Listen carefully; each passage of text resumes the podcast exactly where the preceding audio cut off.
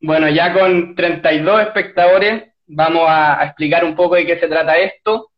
Como decía, es una nueva sección que hemos creado en Misión de Vida que se llama 30 Minutos con, eh, en donde buscamos vincular la fe con la actualidad en tiempos donde realmente es necesario hacerlo. Eh, y hemos decidido partir contigo, Andrea, y que lo sepan aquí todos. Es un gran honor. Eh, sabemos todo el trayecto que has tenido, un testimonio que te ha marcado mucho que te ha llevado a, estar muy presente en la fundación, que tiene fines realmente buenos para los tiempos que estamos viviendo. Eh, y nada, darte las gracias por, aceptar estar con nosotros. Yo creo que la gente va a estar realmente encantada con lo que les vaya a contar.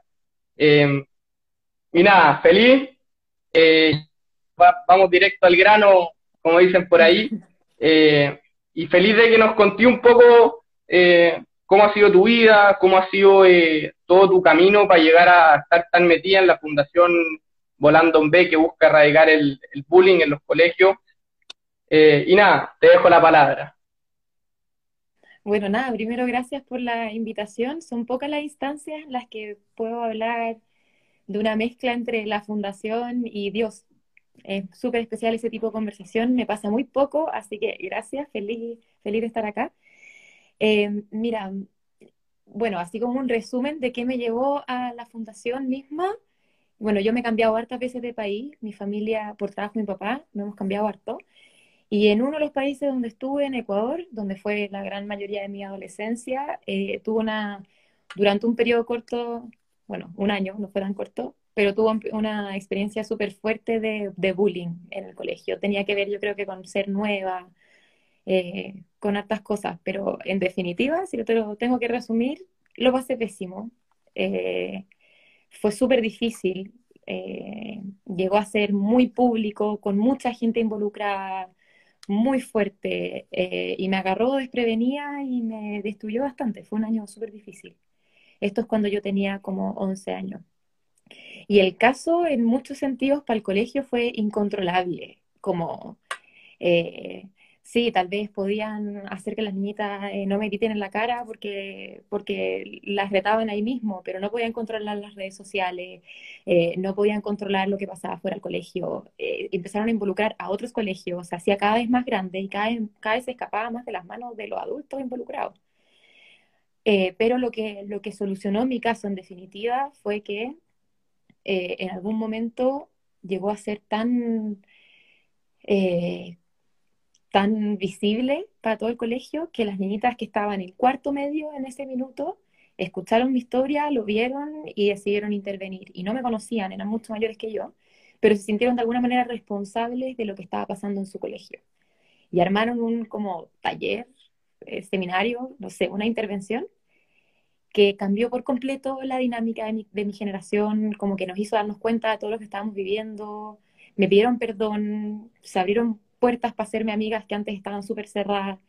Y así la historia como que llegó a su fin y pude después darme un tiempo para superarlo. Y cómo esto se traduce después en Volando en B, bueno, lo que nosotros hacemos es formar estudiantes para que hagan eso mismo. Preparamos a los alumnos mayores para que ellos intervengan sistemáticamente en los más chicos. Eh, y es una metodología que en definitiva a mí me cambió la vida por completo y que hoy día lo vemos en, nuestro, en todos nuestros colegios. Vemos que los mismos estudiantes son capaces de, generar un cambio y de, y, de, y de impactar en la vida del resto de los estudiantes de una manera en que ningún adulto puede. Y esa es un poco eh, toda la base de lo que hacemos.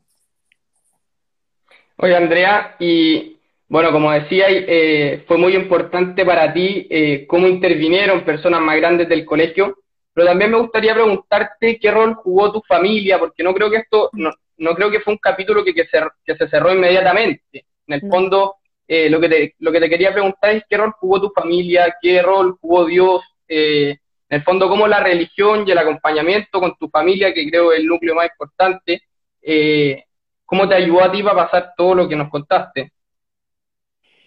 Mira, efectivamente fue algo largo y que requirió no solamente enfrentar el momento mismo mientras me molestaban, sino que requirió después superarlo y trabajar para reconstruir también lo que había quedado de mí. Y eso es, un proceso. Y en ese sentido mi familia fue indispensable. yo tuve siempre una buena relación con mis papás, por ejemplo, siempre. Y eso me permitió que en el primer minuto donde alguien me miró feo, donde empezó el primer kawin, donde empezaron las cosas más chiquititas, empezar a contarle a mi familia desde ahí. Y sabéis que nunca dudaron de lo que les estaba contando, nunca me miraron a menos, nunca me hicieron sentirme, no sé, avergonzada por lo que estaba viviendo. Siempre fue apoyo, eh, escucha, y eso me mantuvo a flote. Yo, y te lo digo súper en serio, yo no sé dónde estaría yo hoy día si no hubiera sido porque ese momento específico en mi vida que terminó todo para adelante, eh, fue con mi familia. Como, si no hubiera sido con ellos, no sé qué sería de mí.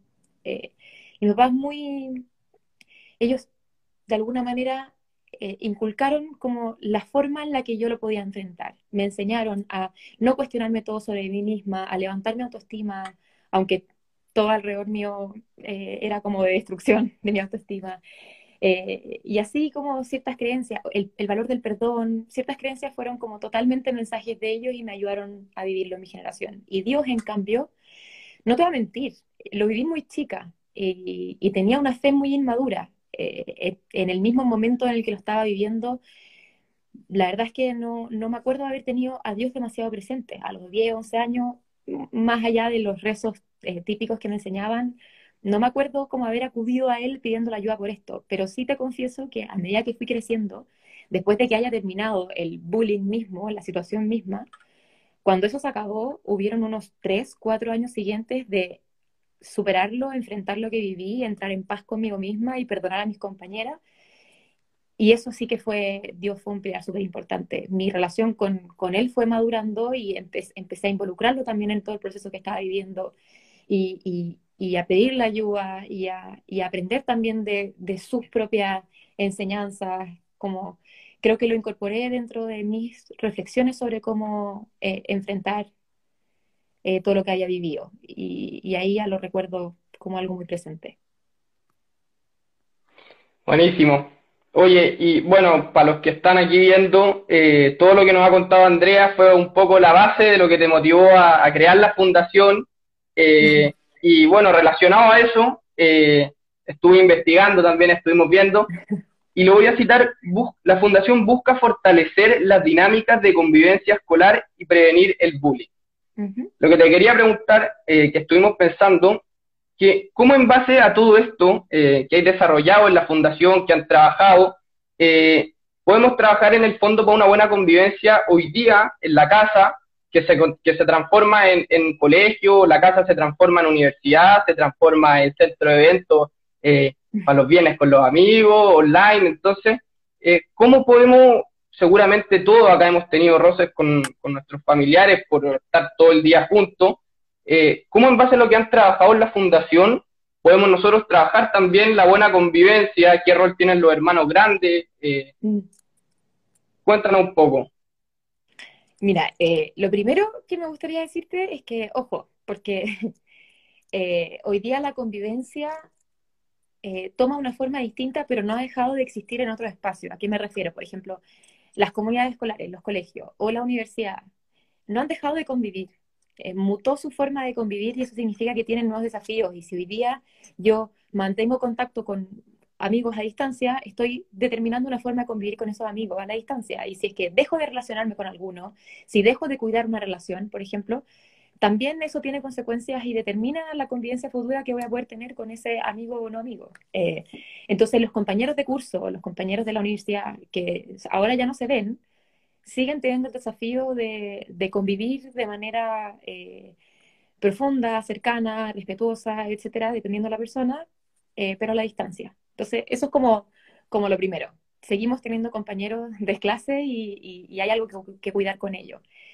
Pero ahora, lo que queda en la convivencia en la misma casa, mira, te lo voy a resumir en, dos grandes valores que si bien nosotros los, los los enseñamos un montón a través de la fundación en los colegios, creo que son transversales y que empapan por completo lo que pasa en nuestras casas. Eh, uno de ellos es la empatía. Eh, ¿Y por qué te la comento? Porque siento que estamos en un momento donde cada uno vive de una forma distinta la crisis y algunos lo llevan de una forma mucho más optimista, otros están muy bajoneados, unos son súper productivos, otros no les cunde nada, eh, y un montón de consecuencias como personales y, en ese sentido, la convivencia se hace difícil en la casa porque todos tenemos, estamos con estos ritmos distintos y a veces un ritmo no, no cruza bien con el otro y tenemos más peleas de lo normal y etcétera. Y, pero de alguna manera, cuando, cuando yo me paro desde la empatía y yo veo a mi hermano o veo a mi mamá y me, me pregunto, ¿cómo lo está pasando? ¿Cómo lo está viviendo? ¿De qué forma está haciendo su proceso de, enfrentar esta crisis sanitaria? Eh, si lo veo con empatía desde su lugar y entendiendo qué es lo que siente y qué es lo que vive, yo me relaciono con ella de otra manera. Si ya no lo pienso en mí eh, y lo pienso en qué necesita esa persona y cómo se siente esa persona, entonces todas nuestras relaciones con esas personas puede cambiar. Creo que es un, especial, eh, es un momento muy especial para ver a nuestra familia desde la empatía, tratando de ponernos en su lugar y tratando de ayudar a que su proceso sea mejor y más, más vivible. Y el otro valor, que creo que es clave también, tiene que ver con el perdón. El, el poder pedir perdón y el saber perdonar son cosas que no son obvias, son bastante difíciles, no a todos se lo enseñan. Eh, pero, pero ahora cobran especial importancia porque muchas veces cuando nosotros nos peleamos con nuestros hermanos, nos peleamos con nuestros papás, lo evadíamos de alguna manera, nos, nos íbamos de nuestras casas, sacábamos la vuelta, volvíamos cuando todo esté más calmado, eh, hacíamos como si nada. Pero hoy día estamos en un contexto de convivencia extrema. Vemos a todo el mundo todo el rato y por mucho que me esconda en mi pieza, a los cinco minutos me voy a volver a encontrar con alguien y voy a tener que enfrentar el problema que hubo hace un segundo. Y eso, eso es un desafío de convivencia súper grande. Eh, y saber enfrentar la pelea que acabo de vivir y poder pedir perdón y saber perdonar cuando alguien se equivocó conmigo son formas de enfrentar una pelea que nos ayudan en definitiva a, de forma general, convivir mejor y cuidarnos más unos a otros y transparentar ciertas como, eh, conversaciones que deberían darse, ciertas comunicaciones. Eh, creo que esas dos cosas, la empatía y el perdón, tienen un rol especialmente importante hoy día en nuestra familia. Buenísimo. Oye, y ya moviéndonos un poco a, misión de vida, al proyecto en el que estamos, eh, para los que están viendo, nuestro lema este año es con el amor de Cristo encendamos la esperanza. Yo creo que eh, la esperanza es una palabra que muchas veces escuchamos y que generalmente toma más fuerza en etapas de crisis, en periodos como los que estamos viviendo. Eh, se escuchó post 18 de octubre y ahora se escucha con más fuerza en una crisis que afecta a todo el mundo.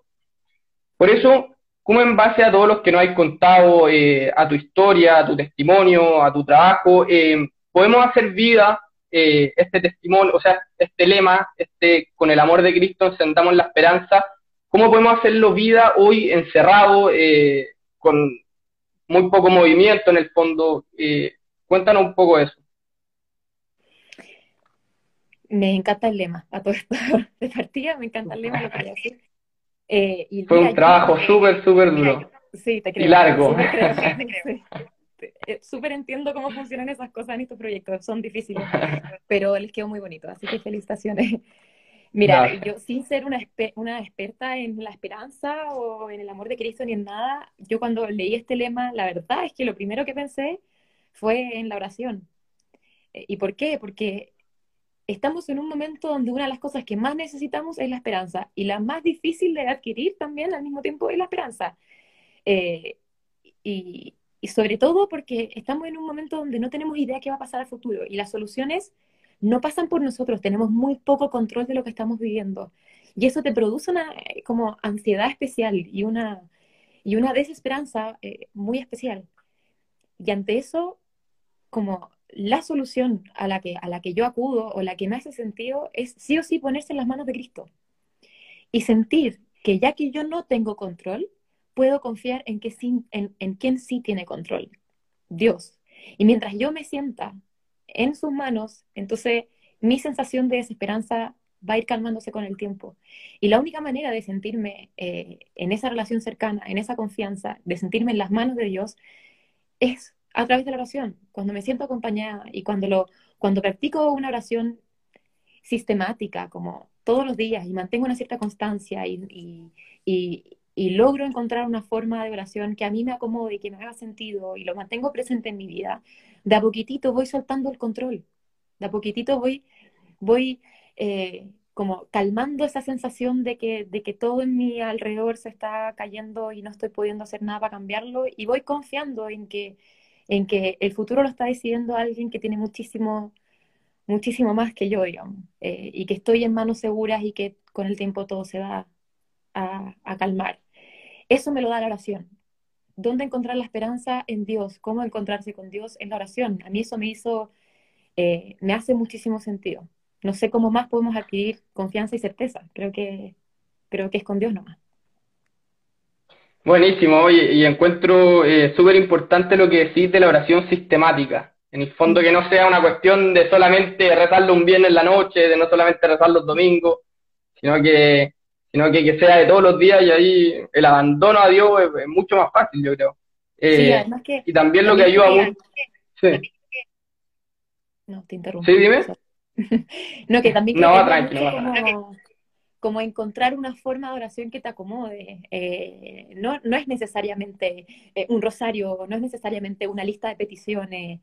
Eh, no sé, hay oración contemplativa, hay, hay, hay, hay, como muchas formas muy bonitas y de repente encuentras una que te hace clic y que efectivamente logras aplicar en tu rutina diaria. Como si llevas mucho tiempo tratando de, rezar de una cierta manera y no lo estáis logrando, se te olvida, se te pasa, te cae dormido, no lo lográis, bueno, encuentra otra, porque hay otra manera de rezar, hay muchas maneras de rezar. Eh, y creo que estamos, en el contexto de cuarentena, estamos en una, en una, buena oportunidad para investigar esas formas de oración que hay y ver cuál me gusta. Preguntarle a los sacerdotes, buscar en internet incluso. Hay muchas formas de rezar. Sí, bueno, y también la pastoral nos da también ahí eh, herramientas y proyectos también para unirse quizás la oración con los amigos, como es comunidades, eh, mm. y también es muy importante rezar con la familia. Eh, como tú contabas, la, la familia fue algo súper importante para ti, con todo lo que viste, creo que la oración en familia es lo que más la une. Y también es una forma de oración y una forma de entregarse a Dios que es súper fuerte y súper valiosa. Eh, bueno, antes de seguir eh, con la pregunta, si tienen ahí los que están mirando alguna pregunta para la Andrea de, de cualquier índole, eh, feliz, feliz que la hagan. Mira, acá la Maca Soler nos te pregunta, a, ti, no a mí, ¿qué, forma te acomoda más a ti? ¿qué, ¿Qué forma te acomoda más a ti de oración? Buena pregunta. Yo llevo un tiempo em, como aprendiendo a aplicar una forma de oración contemplativa, que lo aprendí, hay un, hay un retiro que, si no me, que estuvo en Semana Santa, que si no me equivoco sigue disponible, en el, en el canal de YouTube de la parroquia Santa Teresita de los Andes. Hay un retiro que no me acuerdo si fue el viernes, fue el sábado santo, por ahí, eh, que aparece una explicación del párroco explicando cómo, cómo funciona la oración contemplativa y que es una, una forma como de meditación que yo, es, difícil porque requiere apagar tu mente y para mí eso es bastante difícil, pero estoy tratando y que son en el fondo 10 minutos al día eh, donde tú respiráis de una cierta manera, te sentáis de una cierta manera, te calmas y repites una ejaculatoria, onda, Señor mío Dios mío, por ejemplo, una cosa así. Y requiere no pedir nada, no conversar de nada, pero, pero en el fondo de a poquitito ir entrando en una relación más profunda con Dios. Y estoy probándolo eh, y, la verdad es que se siente, se siente, se siente más, más cerca Dios, se siente el efecto, se siente, eh, ha sido cómodo. Así que los invito a ver ese retiro en, en ese canal de YouTube y te ha ayudado mucho y siendo solamente 10 minutos, pero 10 minutos profundos, 10 minutos en serio. Eh, ahí está otra respuesta que no es, claro, y no, y, no, y no es necesario rezar 5 horas, en el fondo calidad más que cantidad. Y eso es lo que también, ¿dónde busca eso? La Jesús Chagavía pregunta. Lo puedo escribir después en los comentarios para que, no sé si queda guardado en verdad, pero es en el canal de YouTube de la parroquia Santa Teresita el, sábado, el retiro del sábado santo. Pueden buscar ahí los videos hasta llegar a la fecha y ahí hay una explicación. Buenísimo. Vamos a anotar aquí también para... Siempre es bueno eh, buscar nuevas formas de oración. Eh, oye, si no me equivoco, me contaron por ahí que eh, eres nueva, nueva miembro, miembra, como se diga, del Consejo de Capilla País. No fui. Fui. ¿Lo fuiste? Fui, hace, hace ya unos... Uy, fui del Consejo Capilla País 2018. Eh, y fui jefa de No hace tanto. No, no hace tanto. Fue una de las mejores experiencias que he tenido en la vida. Me encantó. Me encantó. Me imagino. Me, imagino. Oye, bueno, agarrando esa experiencia que tuviste eh, en la pastoral, en un consejo de proyecto de pastoral, eh, estuvimos hablando también y el segundo semestre eh, ellos lo quieren marcar con una palabra, con una virtud que creo yo es súper importante, que es la de la solidaridad. Eh, que es una palabra que ha tomado también mucha fuerza con lo que estamos viviendo, solidaridad con la gente que lo está pasando mal, solidaridad con los que lo están pasando frío, eh, solidaridad con los campamentos, ahí nosotros con Misión de Vida eh, estuvimos haciendo donaciones a campamentos que fueron súper, súper enriquecedoras, llenadoras, y, y ver que se ayuda también a gente muy gratificante. Eh, pero mi pregunta también va un poco más vinculándolo a, cómo estamos ahora. ¿Cómo se puede vivir la solidaridad encerrado en la casa? Ya sabemos cómo se puede vivir la esperanza, ya sabemos lo importante de la oración, lo importante de la empatía, del perdón que nos contabais, pero ¿cómo se puede ser solidario eh, encerrado? Sí, difícil. Mira, eh, um, yo creo que lo primero es entender que la solidaridad parte por casa.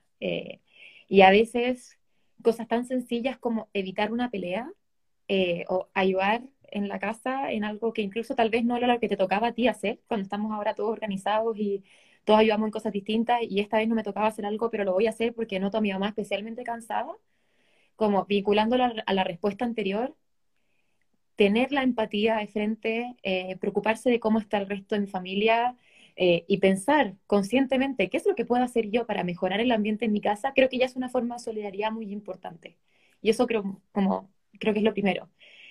También eh, estamos en un momento que es como una de las pocas veces, yo no sé, yo creo que yo no lo había vivido antes de una manera así. No sé si a ti se te ocurre algún ejemplo, pero nunca hemos tenido toda la humanidad como un mismo enemigo común, eh, tan físico, tan presente y que nos y que la única forma de abordarlo es en bloque, como no me sirve quedarme yo escondida en mi casa sola, te tenés que esconder también tú y se tiene que esconder mi vecino porque si él se deja de esconder me perjudica a mí y así todos juntos como que somos súper corresponsables de enfrentar esto.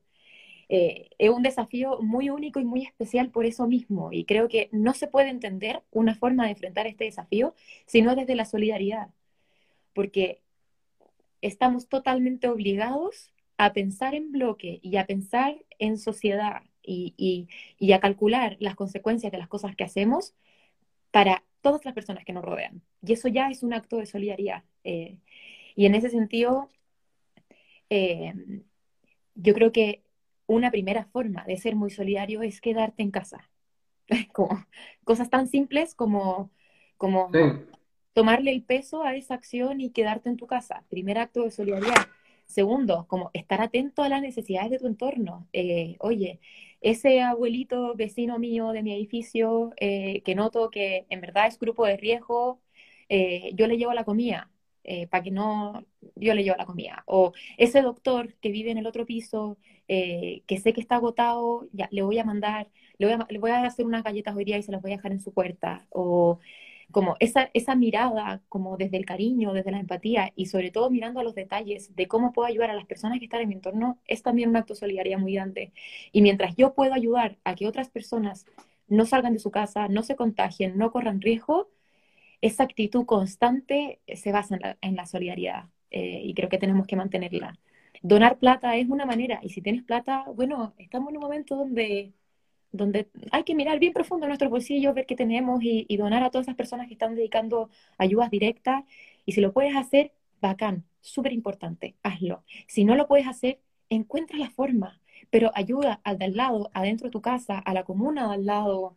Eh, miremos de una forma general todo esto que estamos viviendo. Eh, eso. Eso creo que es la forma de sí. Sí, te encuentro toda la razón. Bueno, y también, o sea, es importante no reducir la solidaridad solamente la entrega material, la entrega de, plata y todo, sino que también yo creo que es importante encerrado ser solidario con uno mismo. Eh, y cómo es, es solidario con uno mismo, yo creo que a través de la oración, llenarse uno mismo de, lo realmente valioso en tiempos donde, donde la solidaridad material es más difícil por los salvoconductos y todo, siendo que igual es esencial. Yo creo que es importante ver esa mirada de uno llenarse también de lo más solidario que existe, que, es Dios. Oye, y ya estamos eh, un poquito justo de tiempo, pero, pero lo dejamos para preguntas. Veo aquí una de la Cami, eh, que la encuentro bien interesante. ¿Cómo han llevado volando en B en este tiempo de pandemia? Buena pregunta. Eh, logramos adaptar el programa que nosotros hacemos en los colegios eh, de forma como virtual. Y eso, como, como decía en un principio, eh, la convivencia escolar, sobre todo hoy día, sigue existiendo y la gente está, está los, niños están desde sus casas teniendo o no teniendo contacto con sus compañeros y eso es una forma de convivir y la convivencia digital cobra especial importancia. Y en ese sentido hemos eh, adaptado nuestros contenidos para que sean educativos para los, para los estudiantes, para los profesores y para los apoderados sobre convivencia digital y sobre las temáticas de hoy día. Y también estamos preparando a nuestros equipos de líderes con una modalidad virtual y ellos están haciendo campañas digitales para el resto de sus compañeros. Entonces están usando desde Instagram hasta las plataformas como Classroom que están usando los colegios y, están de alguna manera acercando la comunidad escolar a niños que hoy día están súper alejados, que se sienten desconectados de sus colegios y un poco el rol de estos líderes ha sido volver a volver a, mostrarles la comunidad escolar como un apoyo. Entonces, ha sido un trabajo bien bonito y la verdad es que estamos full, full, no estamos descansando nada, pero, pero estamos muy contentas porque nuestros líderes, aunque estén a la distancia, están súper comprometidos. Este año son 250 eh, líderes que no han parado de trabajar y estamos felices con ellos. Qué bueno. Oye, una pregunta última, si es que no sale ninguna más. Eh, ¿Cómo, cómo el, el, el, papel que juegan las redes sociales eh, ya eh, sin pandemia, que me imagino es un arma de doble filo, y con pandemia ahora, ¿cómo, cómo ha sido la influencia en el fondo de redes sociales que, que pueden ser súper dañinas para los niños también? Sí, pues, totalmente. Mira, hay dos grandes cosas una que tiene que ver como a nivel personal y otra que tiene que ver como con la convivencia.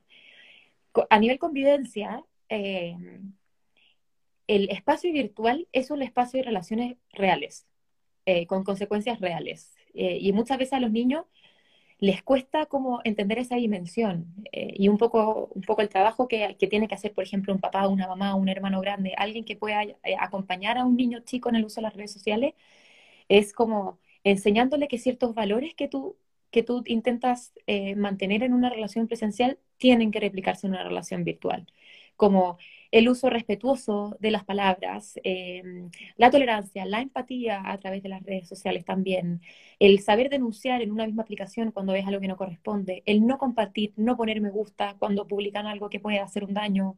Eh, y así hay un montón como de, de, de conceptos o valores que es súper importante eh, inculcar en los niños y niñas para que aprendan a relacionarse de una forma sana en los Instagrams, además de la dimensión de privacidad, exposición, etcétera, que también son técnicas que se aprenden.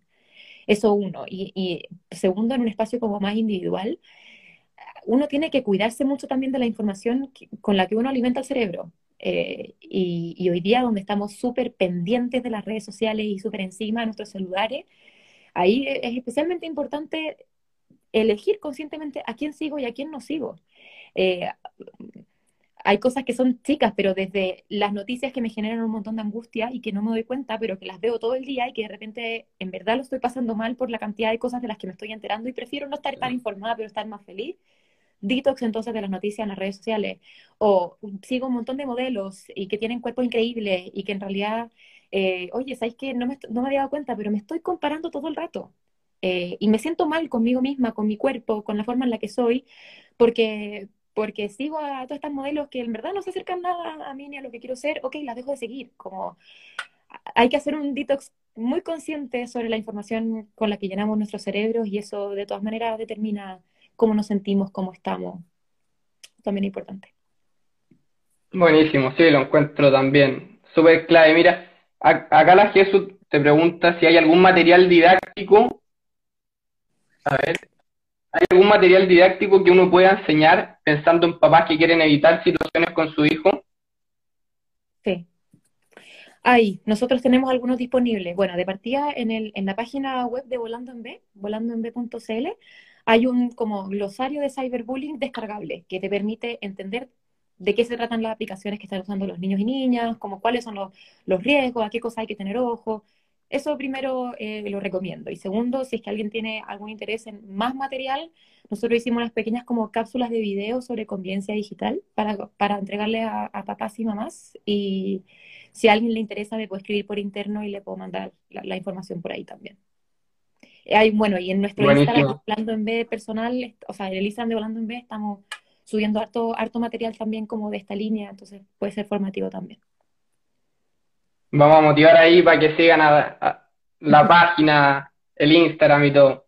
Oye, Andrea, ya llegando a la media hora, pasándonos un poco, te queríamos agradecer mucho por todo lo que nos contaste. Eh, yo personalmente me quedo con la empatía, el perdón y la oración sistemática.